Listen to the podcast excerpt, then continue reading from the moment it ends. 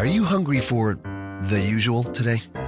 Or are you ready to spice things up with the new Nashville Hot Brisket from Firehouse Subs? We're kicking up our slow smoked beef brisket with Nashville Hot Seasoning. It's topped with melted pepper jack and our sweet and tangy slaw, served piping hot on a toasted cornbread roll. Yeah, a cornbread roll. Save time. Order your new Nashville Hot Brisket on the Firehouse Subs app today. Firehouse Subs. Enjoy more subs. Save more lives. Participating locations limited time only.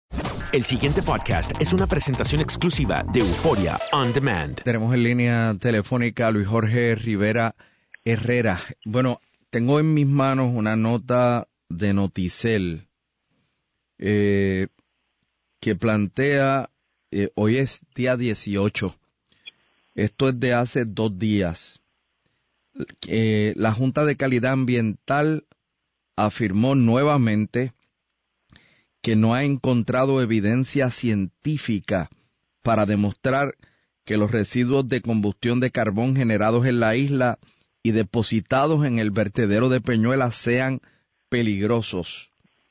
No solo la EPA y la legislación federal han catalogado una y otra vez como peligrosos estos residuos, como no peligrosos, debo decir, como no peligrosos estos residuos, sino que esa misma conclusión es a la que llegan todas las pruebas certificadas que un químico licenciado realiza mensual y trimestralmente a los residuos de carbón que se producen en la isla, dijo la presidenta de la Junta de, Calidad Ambiental, Tania Vázquez Rivera. ¿Cómo usted reacciona a esto?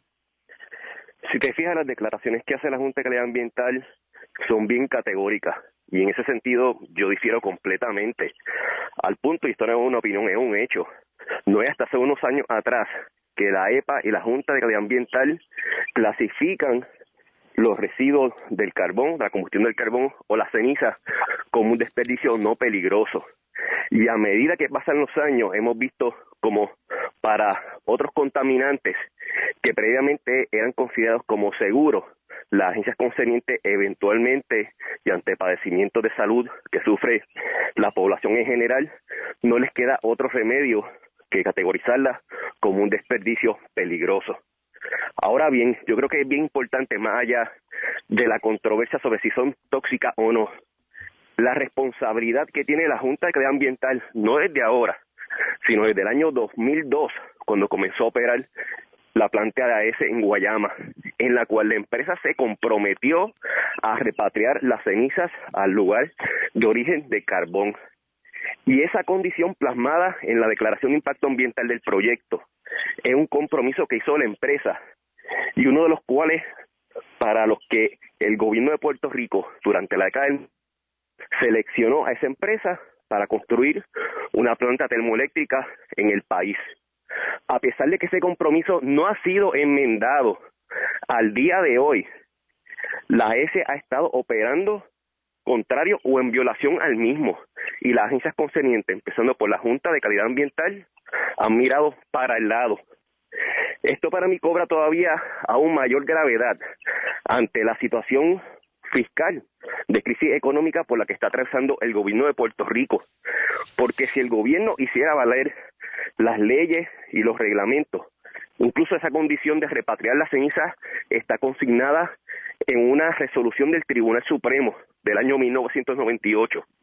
Si las agencias hicieran valer ese compromiso y el certificado de cumplimiento ambiental específicamente que emitió la Junta Ambiental, a ese estaría sujeta a multas de varios millones, sino de decenas de millones y esos fondos, es verdad que difícilmente el gobierno los pudiese obtener de un día para otro, tendría que recurrir a los tribunales, pero al menos ese dinero ayudaría a subsanar en parte la crisis económica del gobierno y particularmente la Junta de Calidad Ambiental, que ha sido afectada significativamente por los recortes en el presupuesto propuesto para este próximo año fiscal. Es decir, que aún el gobierno en quiebra ni tan siquiera se atreven a tocar a la AES para que cumpla con su compromiso original y que continúa vigente al día de hoy.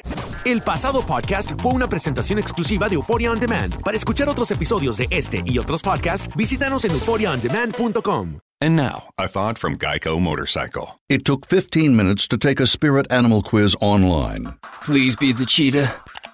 Please be the cheetah. And learn your animal isn't the cheetah, but the far less appealing blobfish. Oh, come on. To add insult to injury, you could have used those 15 blobfish minutes to switch your motorcycle insurance to Geico. Geico. 15 minutes could save you 15% or more on motorcycle insurance.